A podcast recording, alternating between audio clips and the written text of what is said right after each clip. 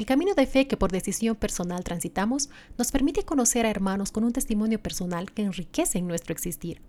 No hay nada más triste que poseer un talento y no saber cómo hacerlo crecer. Nuestro invitado de hoy no solo posee un increíble talento que fue creciendo con los años, sino que en algún momento de esta travesía supo impulsar y apoyar el talento de muchos otros. Compartimos con él durante muchos años proyectos, celebraciones eucarísticas, retiros espirituales, conciertos y momentos muy especiales que se guardan en un rincón especial del corazón. Hoy nos acompaña Mauricio Moya.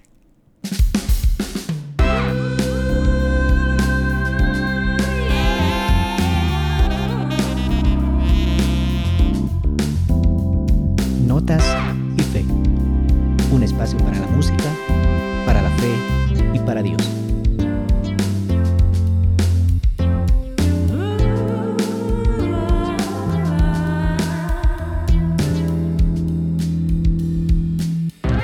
Conducen Rilda Rada y Franz Ballesteros. Como ya es costumbre, nos contactamos con amigos que nos acompañan en este andar de fe y de música. Hoy nos acompaña Mauricio Moya, quien desde una consola o la cabina de sonido acompañó muchas producciones y muchos trabajos de, música católica. Eh, ¿Desde cuándo lo conoces a Mauricio Rinda? Exactamente desde el año 1999 que tuvimos la oportunidad de cantar en, un, eh, en una confirmación mm, que era por vicaría. Entonces, eh, recuerdo que nos invitaron para animar la, la confirmación, la misa, y estuvimos eh, con, la, parroquia o con los músicos de la parroquia de, Villa Copacabana.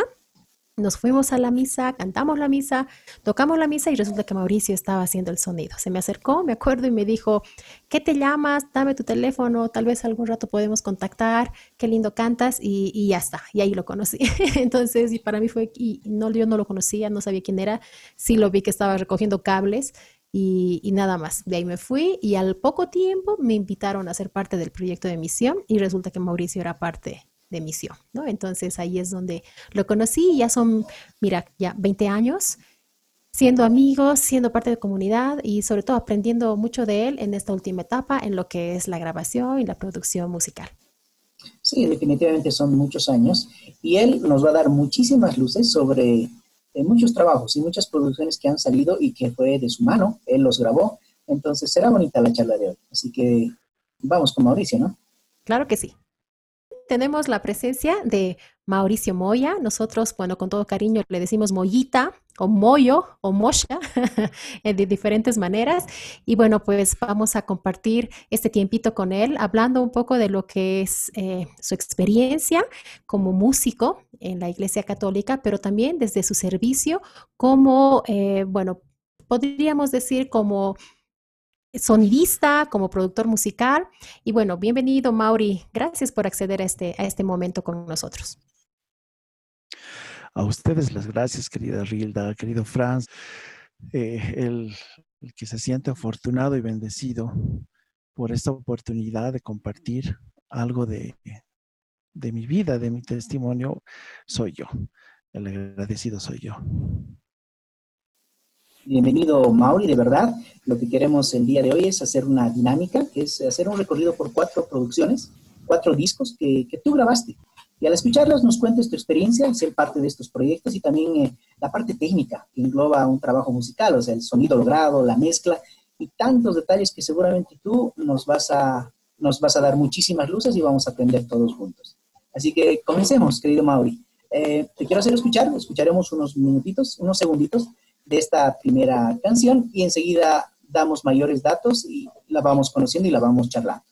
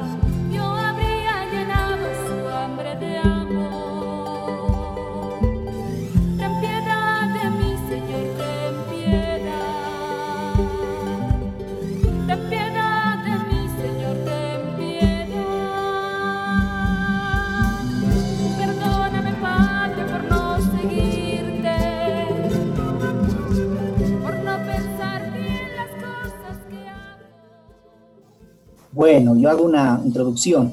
Eh, esta canción se llama Perdóname Padre, es del grupo Urpu de la Diócesis del Alto y esta, esta canción fue parte del disco Festivira, una producción de Paulinas, me acuerdo de, de la hermana María Nicho y Wilson, quienes estuvieron muy involucrados en esto, del año 1999. Eh, Mauri, ¿qué recuerdos te tienes de aquella producción? Bueno, el, el primer recuerdo eh, como, como, parte de iglesia, como ser parte de, la iglesia católica, son recuerdos muy lindos porque este grupo, junto a muchos otros, eh, han sido parte de un momento muy importante para la iglesia, cerca del 2000 más o menos, si no me equivoco, el jubileo, en que realmente hubo una especie de boom, ¿no? un, florecimiento, un, un, aparecer de muchos grupos, de muchos proyectos, de muchos ministerios de música católica, eh, cada ministerio con su propia personalidad. Y esta grabación que acabamos de escuchar me trae recuerdos especialmente a nuestros queridos amigos del Alto.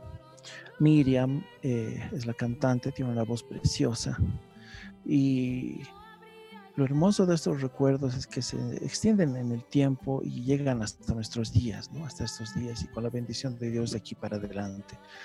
Porque seguimos siendo amigos, seguimos soñando, seguimos eh, en contacto y de vez en cuando nos encontramos en la calle y, lo único que podemos hacer es, darnos un abrazo. Claro, esta época de, pandemia no, pero lo normal es que sí, nos damos un abrazo porque realmente nos une eh, un momento de que, luego nos deja un testimonio ¿no? de vida, de mucho trabajo.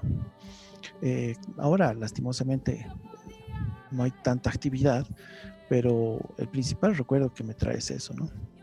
Que de la mano de, de Wilson Vargas, la hermana María Nicho y otras organizaciones católicas, realmente todo ese tiempo hubo mucha actividad, muchas grabaciones, muchos grupos, eh, muchos ministerios de música y es lo mejor que nos ha dejado. Y es tanto así que muchas de estas canciones, eh, sobre todo las litúrgicas, hasta el día de hoy se siguen cantando y estamos hablando de entre 20 y, 20 y 25 años atrás que se siguen cantando en las misas. Entonces, realmente ha sido un momento muy importante, o sea, realmente nos ha dejado mucho eh, toda esa generación de músicos hasta el día de hoy. Y Mauri, ¿cómo ves que de pronto llega, llegas tú a ser parte de este esta producción? ¿Cómo, ¿Cómo te dan la invitación o cómo te dan el trabajo? ¿Cómo asumes este reto de grabar esta producción del Festivida que ha sido, como dices, eh, una experiencia muy linda para, para en ese tiempo y en el boom del jubileo, ¿no? Previo al jubileo en realidad y luego durante el jubileo, el año 2000. Y cuéntanos cómo, cómo, de quién es la, la, invitación, cómo llegas, te propones, te, te animas, ¿Cuál es, la, ¿cuál es la historia de eso? Bueno, eh, es inevitable que en gran parte de las actividades que a mí me ha tocado vivir, me ha tocado trabajar, compartir y ofrecer mi servicio, ha estado siempre Wilson, ¿no? Wilson Vargas. Wilson ha estado trabajando todo ese tiempo mucho, mucho, mucho, eh, cerca a la pastoral, eh, incluso a parroquias, con los músicos, él mismo como compositor, eh, ha sido una especie de gestor y realmente eh, en ese momento hemos coincidido pues de una manera bien linda, bien bendecida porque él era el, como el que movía todo y yo era como la parte que apoyaba, que complementaba eso, ¿no? Con, con el estudio de grabación o en las actividades eh, de conciertos o, de festivales, eh, yo estaba siempre dando una mano. Entonces, él iba por el lado de la gestión y yo por el otro lado, ¿no? por el lado más, más de ejecución, más de operación. Fue así, básicamente, como eh, nos animamos a hacer esto de ABEC, porque yo ya estaba con el estudio, claro, empezando, ¿no? Eh, todavía mis, mis primeras armas, pero fue así como hemos empezado. Wilson fue muy importante ahí para que eh, podamos hacer esta y muchas eh, grabaciones, muchas producciones. Él fue la puerta. Mauri, tú alguna vez comentaste y nos contabas que comenzaste ese sonido el año 1998, si es que no me equivoco. Esta producción es del 99, básicamente realmente son tus inicios. Sí, bueno, eh, eh, para mí hoy en día este es un trabajo, ¿no? Es, es un negocio. Eh, y claro, en ese entonces también, pero en todo lo que se refiere a música católica o música religiosa en general, yo siempre he estado con el pensamiento de, dar, porque uno está acostumbrado muy fácil a, estar pidiendo todo el tiempo a Dios cosas. Y yo no soy la excepción, porque las necesidades como dicen los economistas, las necesidades son ilimitadas y los recursos son limitados. Entonces, realmente Dios siempre nos, nos da el aguante, nos da el soporte. Y eh, esa época eh, yo estaba empezando a aprender. Como que hoy en día, eh, cuando yo escucho esas grabaciones, eh, escucho cosas bonitas, pero definitivamente si hubiera tenido la, mitad de experiencia que tengo ahora, por supuesto que las hubiera hecho de manera distinta, ¿no? De manera, les hablo de, algo técnico, pero algo que hoy en día ha cambiado, porque las personas eh, van cambiando, eh, no solamente manera de pensar, sino cada uno va viviendo como etapas, ¿no? En esa etapa yo estaba eh, iniciando mi matrimonio eh, y, poco antes de eso, incluso yo ya hacía sonido, pero digamos no de manera profesional, era más para ayudar a, las actividades que, tenía misión o, la iglesia en general, pero digamos de manera profesional, entre comillas, es inicial 98. Eh, entonces, esa es una época de mi vida. Hoy en día, por ejemplo, hay otras responsabilidades, hay otras eh, preocupaciones que realmente te, te exigen mucho de tu tiempo, de tu energía. Y en este momento, para mí sería más difícil hacer todo ese trabajo tan tremendo que hemos hecho con, con Wilson, eh, en algún momento contigo, Rilda, por supuesto, contigo, Franz, porque desde esa época nos estamos conociendo, ¿no? Esa época Dios nos ha ha cruzado nuestros caminos. Entonces, eh, pero en este momento ya es más difícil.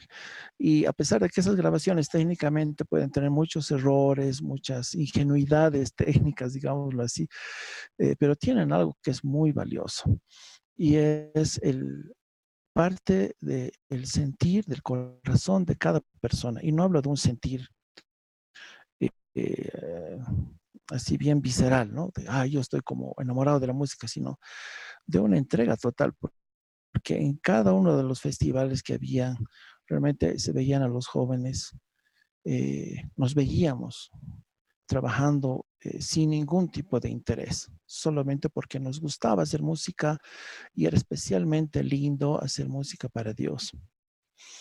Y hacer estas grabaciones, yo me, eh, acuerdo cómo, cómo las sufríamos, porque claro, en ese entonces no teníamos las herramientas que ahora tenemos.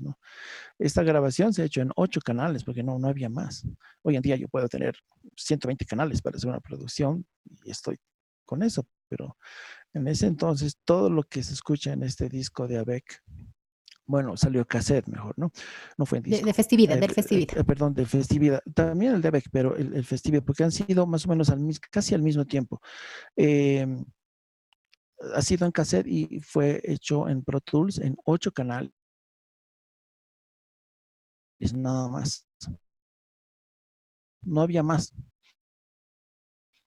Eh, eh, y da una especie de vergüenza porque no suena como, como hoy quisiera que suene, pero también es muy, muy lindo porque algo, algo has podido dejar, tal vez no es muchísimo, pero sí algo se puede dejar a nuestra iglesia. Sí, es cierto, ¿no? Eh, el recuerdo, la vivencia, el hecho de, yo creo que los que han participado en esta producción del Festivida y han tenido la oportunidad de hacer la grabación, por ejemplo, han tenido esa, esa, esa experiencia de pasar por un estudio tal vez por primera vez, y eso también marca en la historia de un músico eh, de cualquier estilo, de cualquier género, pero más aún yo creo como músico de Dios, que, que como decías bien claro, eh, tal vez no pide nada cambio, ¿no? Y el hecho de estar en la, en la grabación pues ya era una bendición total, ¿no? No, tenías que, no tenías que cobrar, no tenías que pensar en dinero, me van a pagar por esta grabación, sino el hecho de decir, está ahí la composición y está ahí esa entrega a Dios y esa vivencia. Y todos han pasado por eso. Y lo más lindo es que desde tu experiencia, tú has debido ver la, la, de la visión de todos los grupos que han tocado en ese, en ese cassette, ¿no? En ese caso, en esa producción, porque no solo ha sido un grupo, han sido más de ocho ministerios, si no me equivoco, que han participado en el festividad. Entonces, ¿cómo era eso de, de compartir con, con estos grupos diferentes, de diferentes lugares, de diferentes parroquias, pero con el mismo espíritu? Bueno, ha sido, ha sido fácil. Paradójicamente ha sido fácil. Eh, tratar con los músicos en el mundo secular tiene un desafío.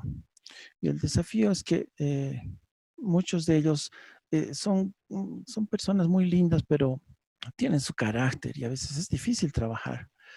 Eh, no es que te terminas peleando con los músicos, ¿no? Pero sí hay músicos que son, mm, que hay que, hay que luchar para leer cómo son. En cambio, en, en estas por ejemplo, en esta grabación, que como bien dices, hemos tenido como 40 o 50 músicos eh, en el estudio, no, no al mismo tiempo, pero sí han pasado más o menos esa cantidad de, de músicos por el estudio. Y si bien desde un porque cada uno con su propia espiritualidad, con sus propias sus propias circunstancias sociales, económicas, eh, y cada uno con sus propios paradigmas de cómo es la vida, cada uno vive de una forma y en ese momento pues cada persona y cada ministerio era un mundo, pero realmente eh, siempre ha resultado muy sencillo porque nadie está enfocado en brillar. Todos están enfocados en darle algo al Señor y eso es muy lindo. No digo que los músicos y yo hemos sido perfectos y estábamos realmente consagrados a Dios y que no teníamos nada de ego, por supuesto que no, eso, eso, es, eso no, es, no es posible. No podemos dejar de ser humanos. Pero sí hay una gran diferencia, hay una gran diferencia. Eh, la humildad se hace presente. Hasta la persona más complicada que pueda hacer música católica y música religiosa, eh, realmente se siente algo distinto. Es más fácil hablar, es más fácil comunicarse, es más fácil intercambiar opiniones, probar. son, son, experiencias muy, mucho más, eh, más tranquilas en realidad y sobre todo enriquecedoras porque eh, aprendes mucho, ¿no? en cada sesión uno va aprendiendo de las personas, no solo a nivel musical, sino a nivel humano también. Eh, compartir con un músico religioso siempre te deja enseñanzas así bien lindas. Tal cual como mencionaba Gilda, eh, es mi caso. Es la primera vez que yo he entrado a un estudio de grabación. Y es una experiencia muy linda, de verdad. Te enamoras de ese mundo. Eh, pero quería hacerte una pregunta, Mauri. un músico joven tiene muchas ganas, ímpetu, creatividad, pero según tú, 20 años después, eh, ya que en esa época trabajamos y todos los que participaban en esta producción eran eh, músicos jóvenes que estábamos comenzando en este camino. Según tú, ¿cuál es el principal defecto de un músico católico joven? Cuando me dices joven, ¿te refieres a un músico católico de ahora o a aquel músico joven de aquel entonces? Me refiero a que obviamente como tú eh, trabajaste con muchos músicos que estaban comenzando en la música católica, eh, sé que como músico joven católico que estás iniciándote, eh, puedes tener muchos defectos, puedes equivocarte en muchas cosas. A eso me refiero. ¿Cuál crees tú que es el principal defecto de este, del músico católico joven? Yo no lo vería como defecto, ¿no? Es decir, el ser humano es, eh, no es perfecto. Significa que siempre vamos a tener defectos, que siempre nos vamos a equivocar, que algún rato podemos perder el rumbo. Y un pensamiento que eh, yo siempre, siempre, siempre he tenido en mente es que la música es muy poderosa, muy, muy, muy, muy poderosa. Y es tan poderosa que un músico que hace música religiosa en general, este, para nosotros, música católica, algo muy peligroso es que la música es tan poderosa que puedes estar eh, comenzando a hacer, eh, a disfrutar de hacer música y a llenarte con el poder de la música en vez de estarte llenando con el poder de Dios. Y como la música es tan poderosa y te llena, eh, tú puedes estar pensando que estás en el camino y no te das, no, no puedes darte cuenta, no es muy fácil darse cuenta qué es lo que te está llenando, si es la música o Dios.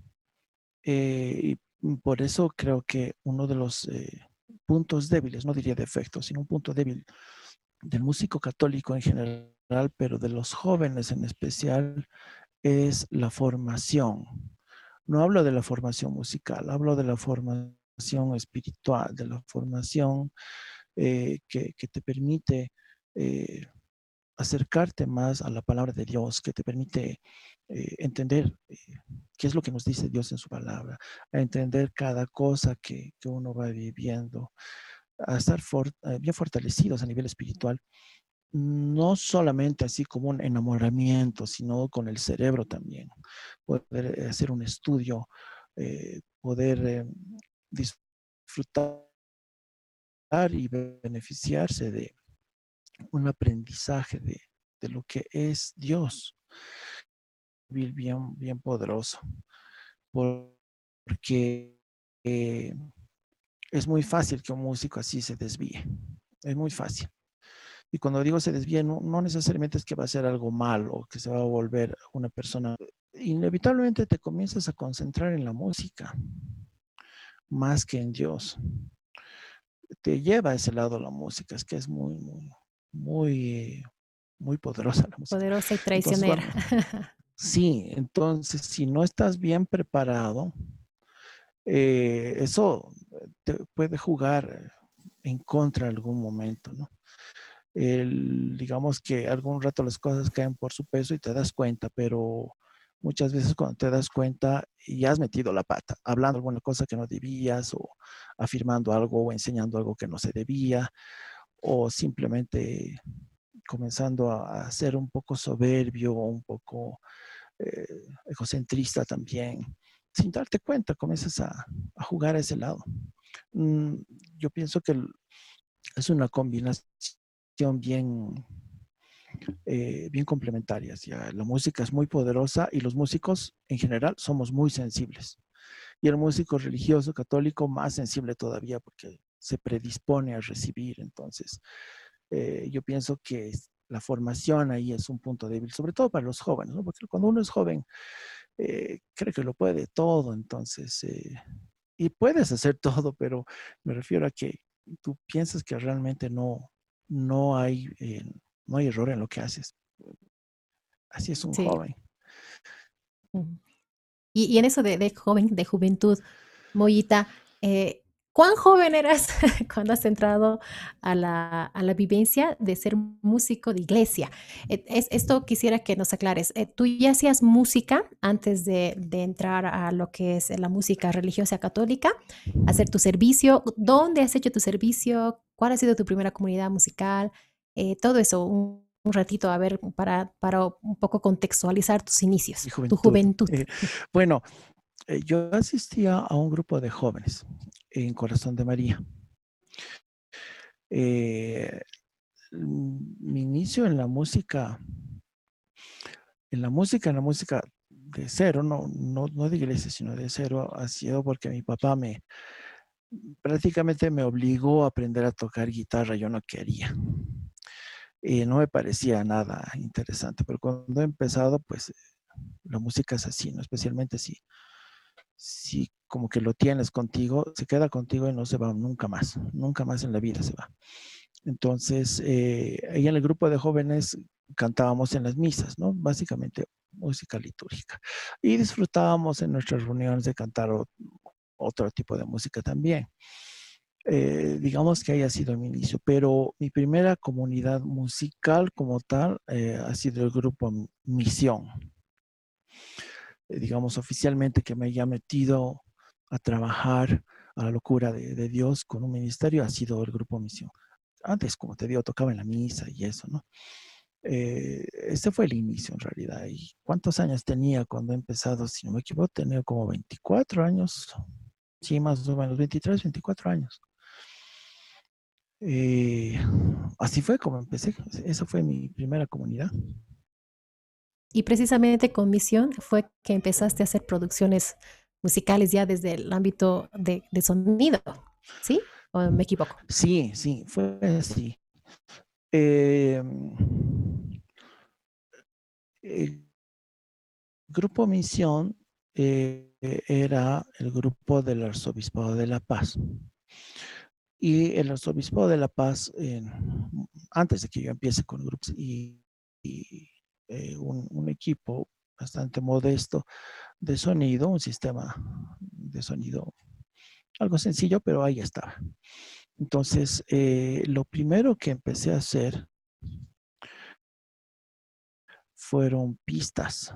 El, grupo tenía un teclado que era un Yamaha W7 y ahí podías armar pistas y me gustó tanto que empecé a, jugar con, los equipos, a, practicar.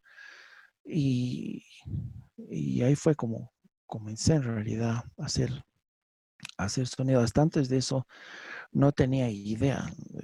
Como músico, eh, yo he estudiado cuatro años en el conservatorio. Entonces, para cuando entré al grupo Misión, seguramente yo estaba como en un segundo año de conservatorio.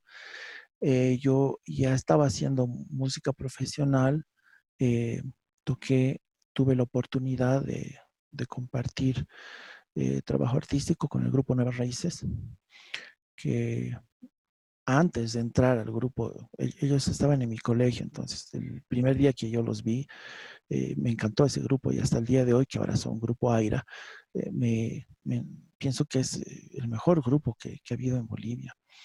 Eh, es una opinión muy personal, por supuesto. Y Dios me, ha llevado ahí y aprendí muchísimo entre el conservatorio, lo que me enseñaban los chicos que tenían mucho más recorrido que yo y también la oportunidad de estudiar durante un año con el maestro Gerardo Yáñez. Había aprendido mucho de música, entonces fue esa combinación, ¿no? Entre estudiar música eh, comenzar a hacer música con misión y estaban ahí los equipos y ahí empezamos con todo. Jugando, jugando se aprende en este caso. Sí, metiendo la pata también. como, les digo, escuchas esas grabaciones y uno dice qué barbaridad, como Pero de las, de las, digamos, de esa misma época, más o menos en el, en, en 1999, ¿no? Como que marca ahí el hito musical para, para la iglesia como, como producción en este caso. Eh, sale eh, una, una, producción precisamente con eh, misión, el aliento de vida, ¿no? El aliento de vida, una canción hoy en día cantada, conocida, eh, muy linda, interpretada por nuestra hermana Sandra Touchard, composición de Wilson Vargas. Y yo también tengo entendido que eh, dentro del aliento de vida hay muchos, eh, otras, muchas otras composiciones, creo que algunos que se han animado y otras que otras recopilaciones de otros artistas, ¿no? Pero tenemos este aliento de vida que es que ha sido trabajado también em, por Martín López, si no me equivoco, la parte musical, y que ha dejado y es, y seguro que va a ser también un referente de, nuestra producción musical como músicos católicos de La Paz, ¿no? Vamos a escuchar un ratito, ¿sí? De, de Aliento de Vida y luego hablamos sobre esta producción.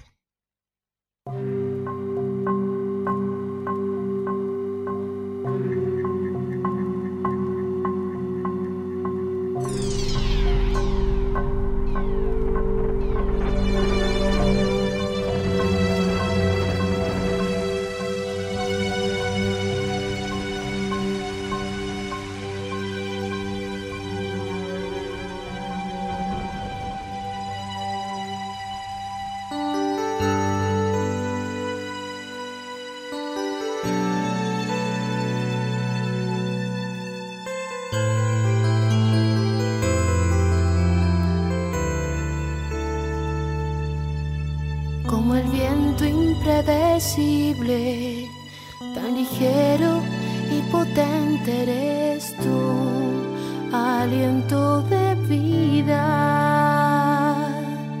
Tú soplas donde quieres y haces que respire, que tenga la certeza de mi existir. Eh, sin lugar a dudas, es una de las canciones más conocidas de Visión, definitivamente. La escuché en muchos lugares cantar. Eh, Mauri, ¿cómo, ¿cómo fue producir este disco? ¿En cuánto tiempo se grabó? Cuéntanos algunos detalles. Ay, eso fue un desastre hermoso. Eh, pero a ver. Y por eso te lo pregunto. Sí, ha una cosa así terrible. Y bueno, primero es muy importante esta producción no hubiera sido como es sin la participación de Martín.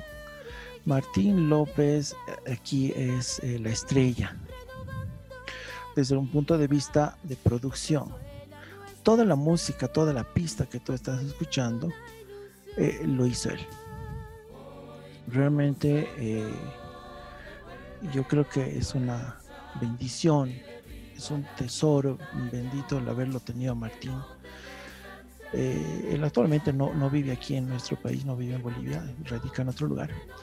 Pero un día agarró el teclado ese que les contaba, el Yamaha W7, se lo llevó y después de, ¿cuánto habrá sido? Unas tres semanas, un mes, se apareció con las pistas y realmente yo me quedé impresionadísimo con el trabajo. En toda la parte instrumental, toda esa parte instrumental de todito el disco es de Martín. Martín hizo todo. Sobre eso yo eh, hice los arreglos de, voces, pero es que si tú quitas la parte instrumental y pones batería, guitarra, bajo y un poquito de teclado, el disco es otro, el disco no sonaría así. Y en mi humilde opinión. Eh, tal vez sea un gusto solo mío, no sé. Pero este debe ser el mejor disco de misión. Eh, no solo por lo musical, sino por lo que transmite. Realmente pusimos mucho, mucho esfuerzo durante muchísimo tiempo. Y ya nada más faltaba grabar eh, las voces de los varones, ya estaban grabadas las voces de las chicas en ese entonces nuestro hermano Juan Carlos Vera, que tiene una voz preciosa, nos, eh, acompañaba en la parte del grupo y sufrió un accidente, entonces tenía una pierna que estaba enyesada y claro, no podía salir de su departamento. Y, y yo llevé todas las cosas hasta su departamento para que grabemos ahí. Él grabó en cama y todos, todos grabamos ahí. Entonces, en lo que estábamos grabando,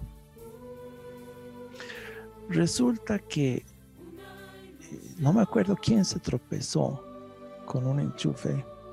La computadora se apagó y cuando la volví a encender, habíamos perdido casi todo. Quedó, creo que algo de las voces y, las pistas sí quedaron. Pero se había ido casi todo el disco prácticamente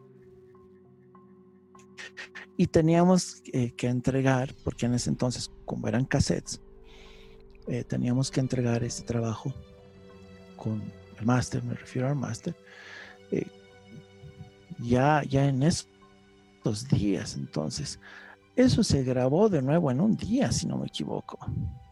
Fue muy rápido, tuvimos que hacerlo así, volando en un rato, o sea, grabado y mezclado y todo súper rápido porque habíamos perdido todo en ese accidente eléctrico que teníamos. Hoy en día yo trabajo con, con UPS, trabajo con una máquina portátil que tiene su batería, entonces si se va la energía, yo no voy a perder nada.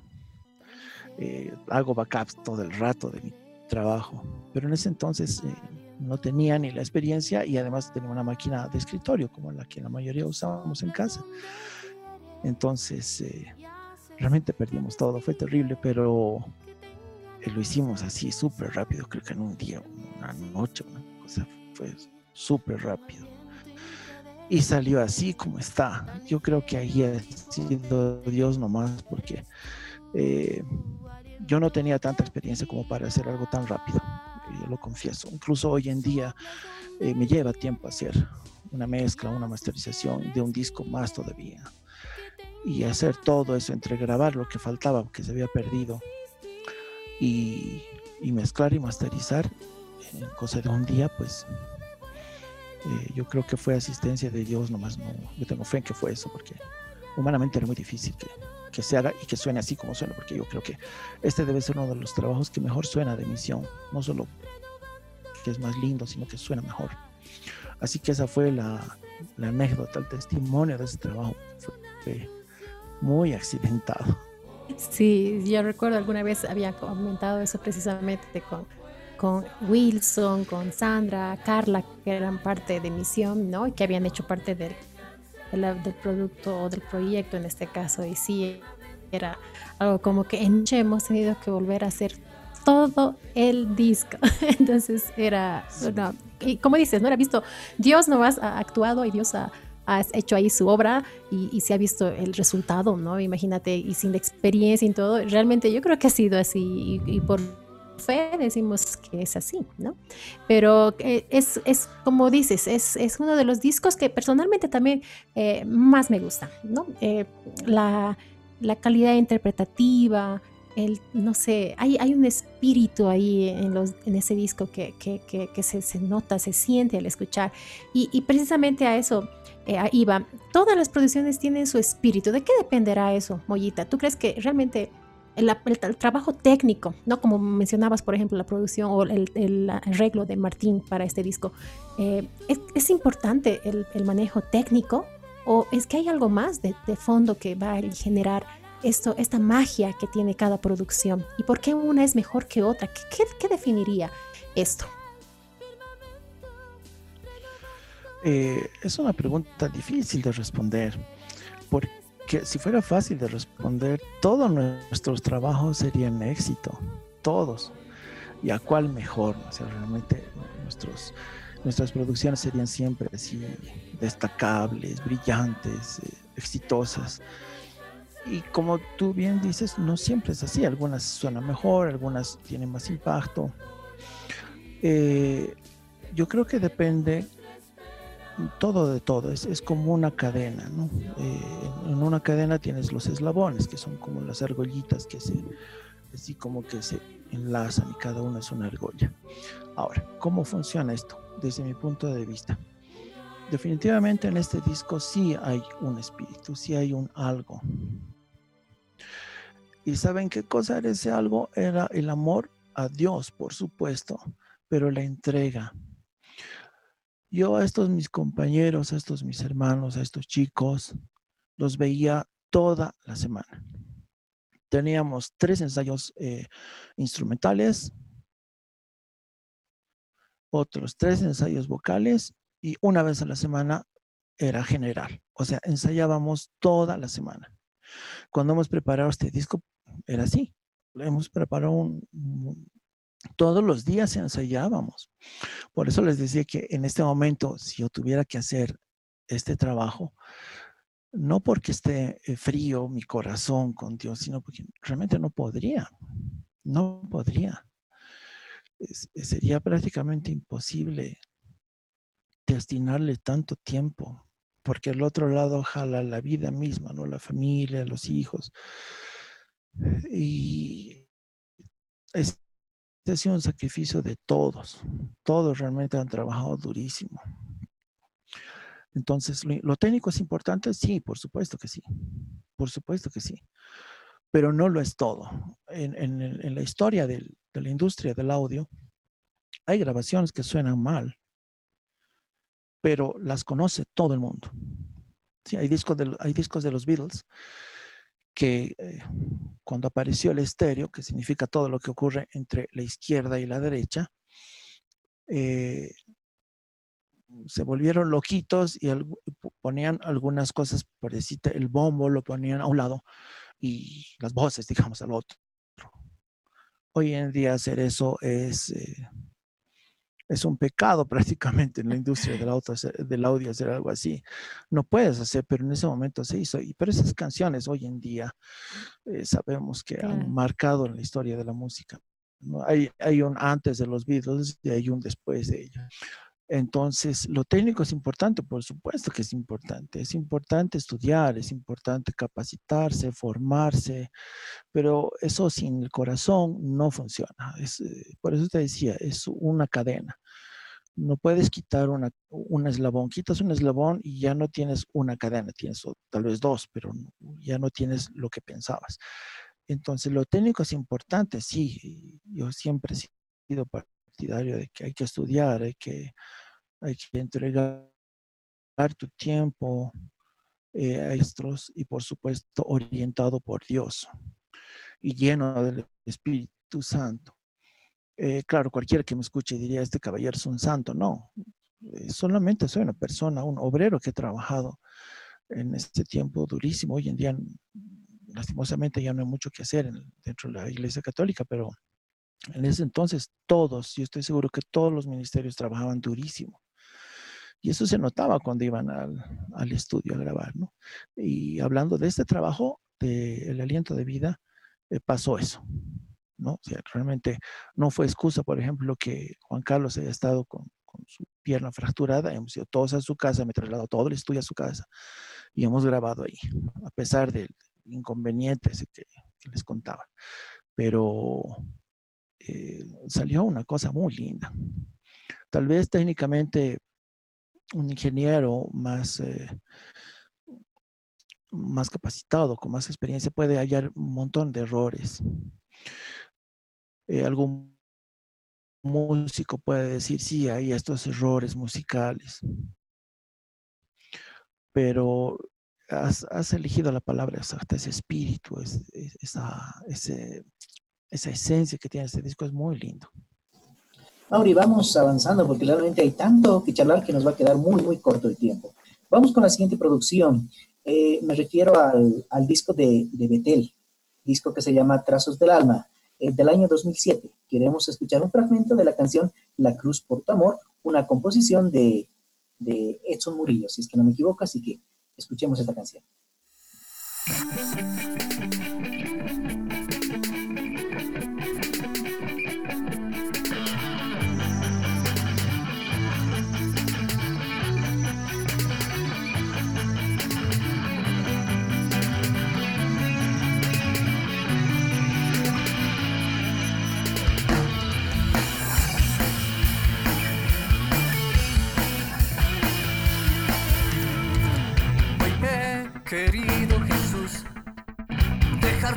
Otra vez. Solo tú me haces comprender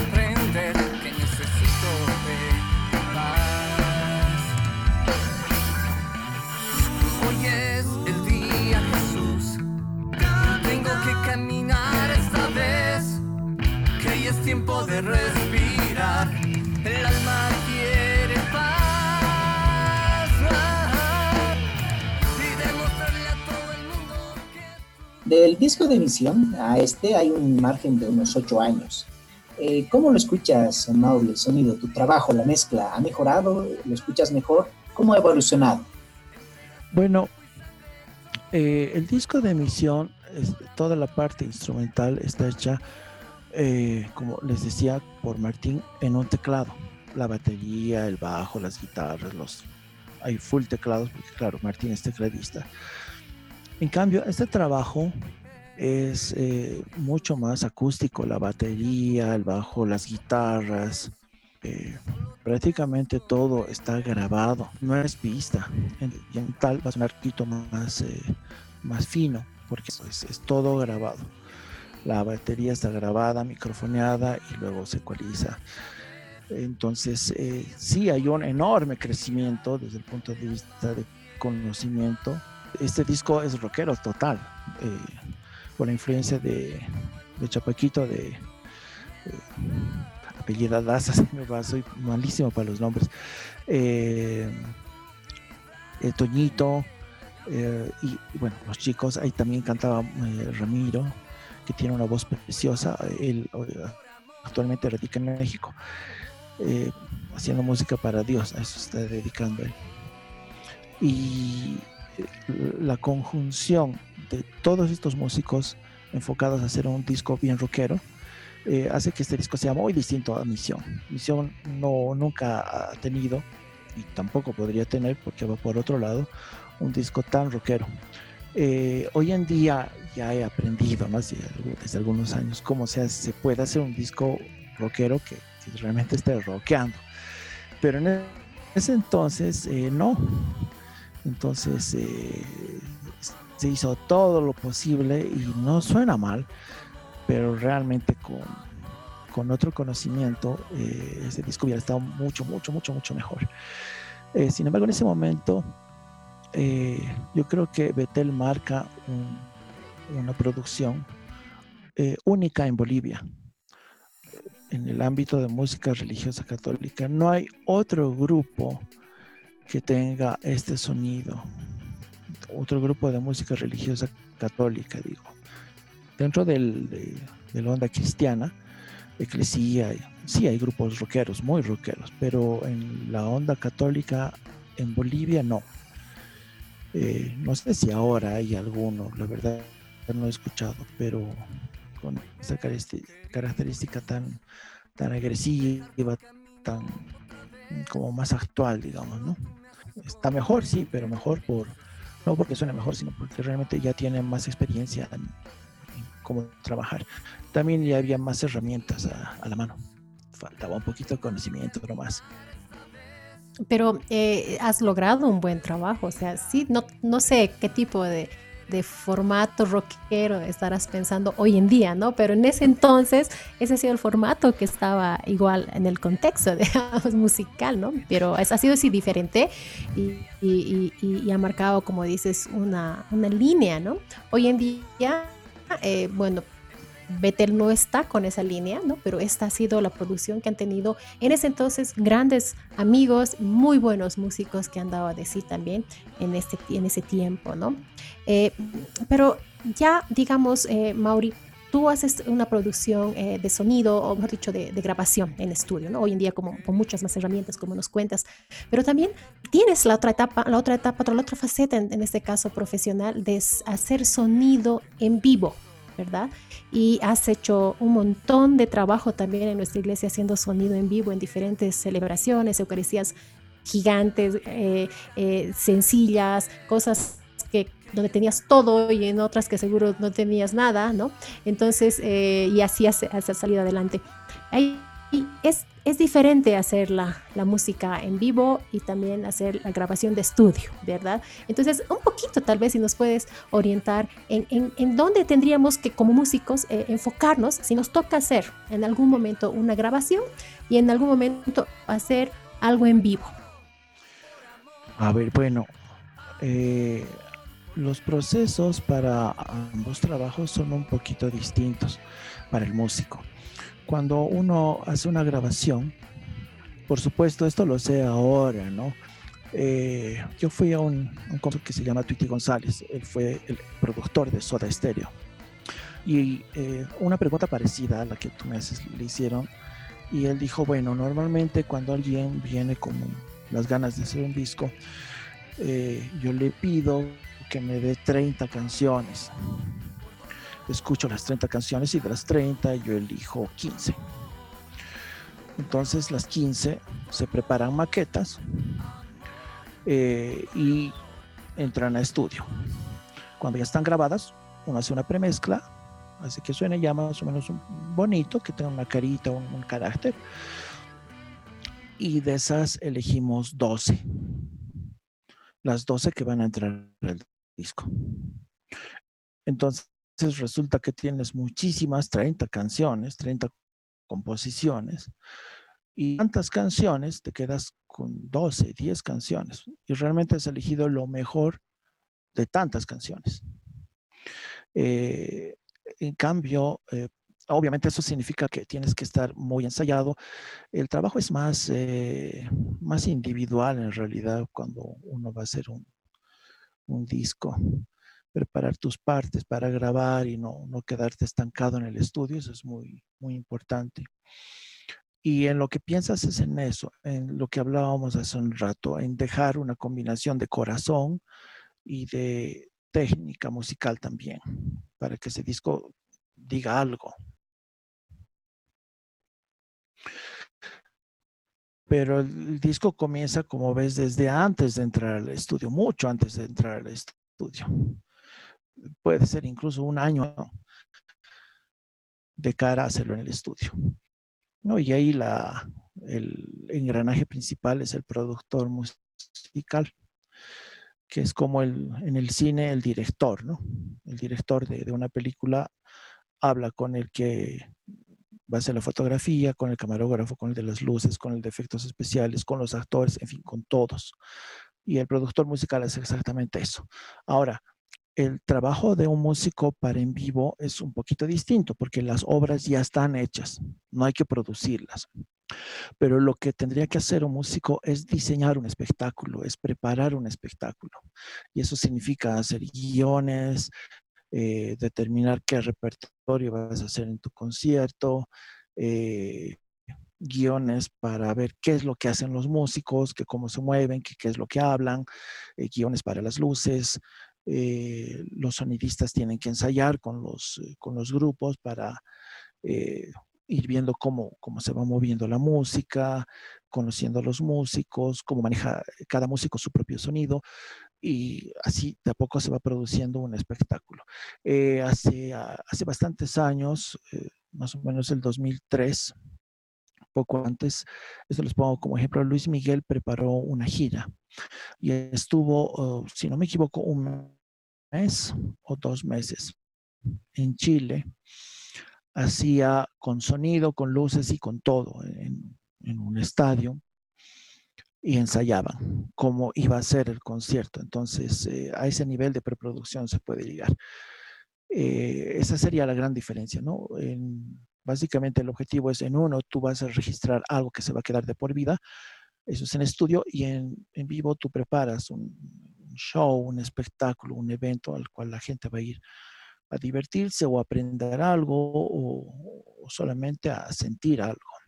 En nuestro caso, como músicos religiosos católicos, es casi lo mismo, solo que para en vivo eh, tú tienes que enseñar, evangelizar ya sea que estés en liturgia, ya sea que estés haciendo conciertos de evangelización, el objetivo no es tanto hacer un súper espectáculo para deleitar a las personas, sino para llenar el espíritu de las personas con el Espíritu Santo. Entonces es un poco distinto, pero igual para en vivo tienes que hacer guiones, porque si lo improvisas demasiado, la gente se da cuenta y mm, se concentra en eso, no, no es lo que realmente importa.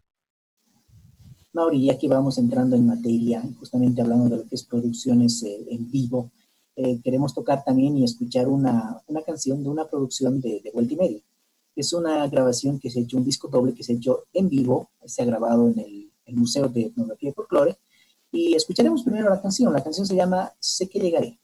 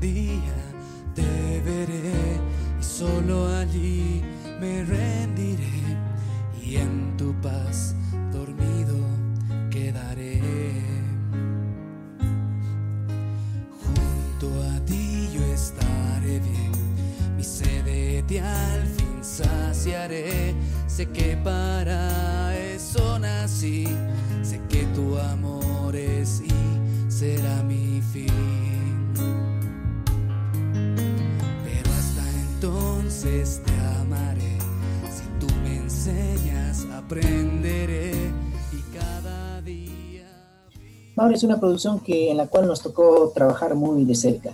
¿Qué recuerdas de aquella producción y cuál es la experiencia de trabajar un disco católico en vivo? claro que sí, Franz. Eh, lo, hicimos eh, contigo. Tú, eras, eh, tú estabas trabajando, tocando con nuestros hermanos de vuelta y media en ese entonces y realmente fue, fue una experiencia linda, ¿no? Y este es otro ejemplo de, de cómo las cosas se van armando, eh, no solamente por el trabajo que como humanos, como hombres, mujeres hacemos, sino eh, lo que Dios hace, porque para este concierto, eh, yo me acuerdo que nos reunimos, les propuse, hagámoslo, anímense, y ustedes se animaron, y nuestro amigo arquitecto que trabaja ahí en, el Museo de Etnografía consiguió el auditorio, que es muy lindo, es pequeño el auditorio, pero es bien lindo. Y realmente se dieron todas las condiciones para que eh, podamos hacer este trabajo. Me acuerdo que un día antes, no me acuerdo si fue un día antes o una semana antes, nos reunimos para ensayar y, e ir conociendo, ir levantando un radar técnico de cómo íbamos a hacer el, el concierto. Entonces, eh, realmente fue otra, otro ejemplo más de ponemos de nuestra parte, Dios hace todo y funciona. Y este trabajo es bien bonito. Es bien bonito porque está lleno de, eso, de, esfuerzo, de, compromiso y, de amor a Dios y la música. Eh, la parte del sonido está ahí. creo que funciona bien pero lo, destacable es eso, es el talento de, cada uno conjuncionando, uniendo nuestros dones, eh, haciéndonos entre nosotros el soporte en nuestros puntos débiles y ahí está, la grabación funciona. Y creo que ha llevado eh, mucha esperanza y, mucha enseñanza también a, las personas este trabajito. Fue hermoso, yo tengo muy lindo recuerdo ahí con eso. Pero el hacer, digamos, eh, la, grabación en vivo, esto todo, todo ha estado en vivo, ¿verdad? O sea, no ha habido ninguna postproducción ni nada. Entonces, eh, ahí el reto, ¿cuál, ¿cuál es desde la parte de, tu profesión, desde tu mirada? ¿Cuál es el reto que tiene que cumplir el músico en este caso, técnicamente? Y por el otro lado que nos dices la parte en la que uno pone de, sí, ¿no? Ay, el reto sobre todo es para los músicos en vivo porque eh, hoy en día, cuando algún grupo me pide y me dice, eh, queremos grabar un concierto, vamos a tener un, día y ese día se graba el concierto. Y me dicen, queremos saber cómo va a ser, cuánto va a costar la grabación y luego la edición y todo, hasta que me entregues el máster. Y eh, lo que yo les digo es, vamos por partes grabamos el concierto y escuchamos cómo queda. Porque ahí puede pasar todo. Y ojo que tienes, eh, si es un día, es ese día que tienes la oportunidad de hacerlo y no más. Si llega a fallar una máquina, listo, ahí quedó el proyecto. Entonces, la presión para los músicos es especial porque si por cualquier motivo tocan mal o muy mal, eh, como les digo, grabamos y hasta ahí normalmente yo les cobro. Y si escuchando vemos que la cosa funciona musicalmente, funciona porque hay cosas que se sienten bonitas, errores seguro que va a haber siempre hay, pero ese concierto te dice algo y los errores no están tan terribles y todo eso cae sobre los músicos. Entonces recién se pasa a la siguiente fase. Entonces la, la presión está sobre los músicos ahí, sobre todo, porque si ellos fallan, pues falla todo. Ahora obviamente para este otro lado, el lado en el que yo estoy, eh, la cosa es que las máquinas no fallen, que un cable no falle, que algo no se desconecte, que la... Bueno, ahora grabamos a la computadora, que algo en la computadora no falle, eh, que no se quede la computadora. O sea que la parte técnica no falla, básicamente es eso. Después ya la responsabilidad de que todo llegue bonito, que hayas colocado los micrófonos donde tienen que estar, es relativamente sencillo. La presión en ese momento de grabación es para los músicos, que no se equivoque mucho. Eh, básicamente es eso, o sea, lo, complicado es para los músicos ahí. Eso es lo difícil, para grabar una cosa en vivo.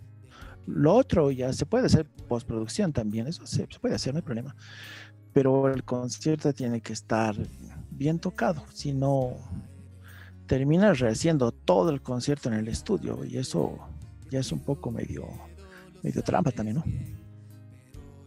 claro, chanchullo. Claro. Mauri, yo, yo me acuerdo justamente hablando del disco de, de Vuelta y Media, seguramente tú te acordarás. Tocamos el concierto dos veces, no sé si lo recuerdas. Uno en la mañana, sin público, hicimos todo el concierto exactamente completo, y luego en la tarde, con público, para después tener cierto tipo de recursos, respaldos y ayuda en la postproducción, en la, mezcla. Sí, bueno, pero que puede ocurrir que mientras un accidente eléctrico, eh, una máquina que se queda, una computadora que se queda, un ruido, un algo que echa a perder una canción. Entonces, eh, cuando se trata de un solo concierto, es el riesgo. No siempre hay la posibilidad de hacer lo que hicimos aquella vez. Muchas veces tienes la oportunidad de hacer el concierto y de tomar todo en el concierto y no hay más. Eh, pero bueno, fue agotador, sobre todo para, para, ustedes, para los músicos, porque claro, hacer un, un concierto eh, dos veces en un día fue... Matine, tarde y noche, ¿sí? claro, porque a, arrancamos el concierto, hay que hacer una prueba de sonido, incluso hay formas de grabar en dos, en tres, en cuatro, pero en ese momento no, no teníamos eso. Teníamos una consola digital que entraba por fibra óptica a una interfaz de audio y de ahí a la computadora. Así que si algo fallaba, pues Ah. Ahí, ahí, se quedaba el, el, concierto, ¿no? Eso, eso digamos, a, a permitir por si acaso el as bajo la manga, ¿no? Y hoy en día, eh, eh, bueno, no se está haciendo mucha producción, obviamente por la, el, la, la coyuntura, pero de pronto ha surgido el, el, el boom de hacer la, las colaboraciones o algunas eh, algunas eh, nuestras transmisiones en vivo en las redes sociales, claro, obviamente tal vez muy, con muy poco nivel eh, técnico a nivel de sonido, pero eh, el, hay músicos que están compartiendo en esta época. ¿Cuál es tu opinión sobre eso? Reactivar un poco, ¿no? Eh, es esperanzador. Es esperanzador no solamente porque estemos pensando de que los músicos eh, eh, que hacen música religiosa católica estén desapareciendo, no van a desaparecer, pero es esperanzador porque a pesar de de estos momentos tan oscuros que estamos viviendo en el mundo entero, de manera muy especial aquí en Bolivia, porque el asunto político también nos tortura, pero eh, haciendo cosas tal vez un poco sencillas, modestas, con algunas limitaciones técnicas, pero están ahí. Y es un síntoma, es como una llamada de atención para sobre todo para nosotros que católica, porque lo, los músicos están ahí y hay que, eh, una vez que pase esto, obviamente empecemos a sembrar ahora, pero para que toda esta obra de nuestros músicos no se quede ahí en, la, en el anonimato y además escondidos. Creo que ahorita ese es el desafío para nosotros, para mí, para, para los que estamos más viejitos en la mano, estos músicos, eh, tratar de organizar más adelante festivales. Eh, reactivar un poco, ver, ¿no? Claro, exacto, reactivar algo.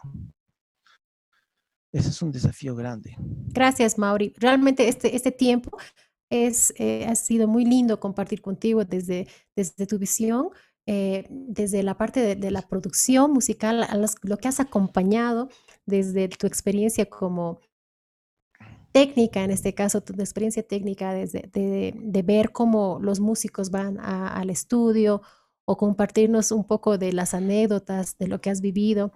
Y es realmente muy enriquecedor para nosotros los músicos saber desde tu opinión, porque es algo que nosotros a veces ignoramos, ¿no? Y estamos desde el otro lado. Y gracias por compartir tu, esto bonito que tú haces. Ojalá que se den más, eh, tiempo, más tiempo, más momentos para poder compartir de nuevo en esto.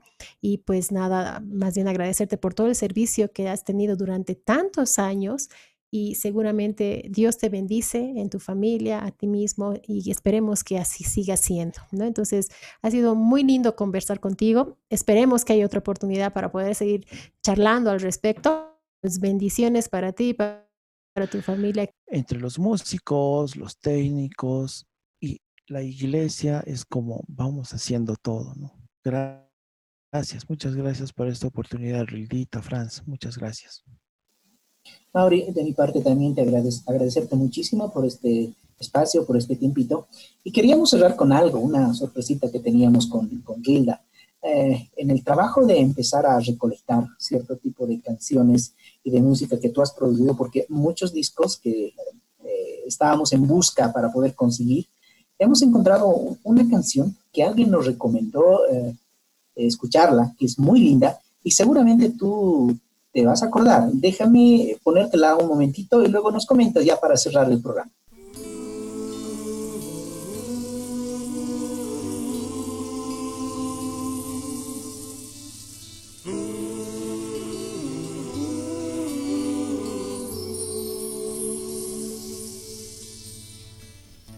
Siento el viento fresco, aliento que arremete. Siento el sol del espíritu que envuelve. Veo en la tierra crecer mareas verdes y caminar los animales que tú hiciste. Todo en paz, todo en calma. Hasta que de pronto de las sombras demonios de la muerte siembra nada en medio de lo indefensos.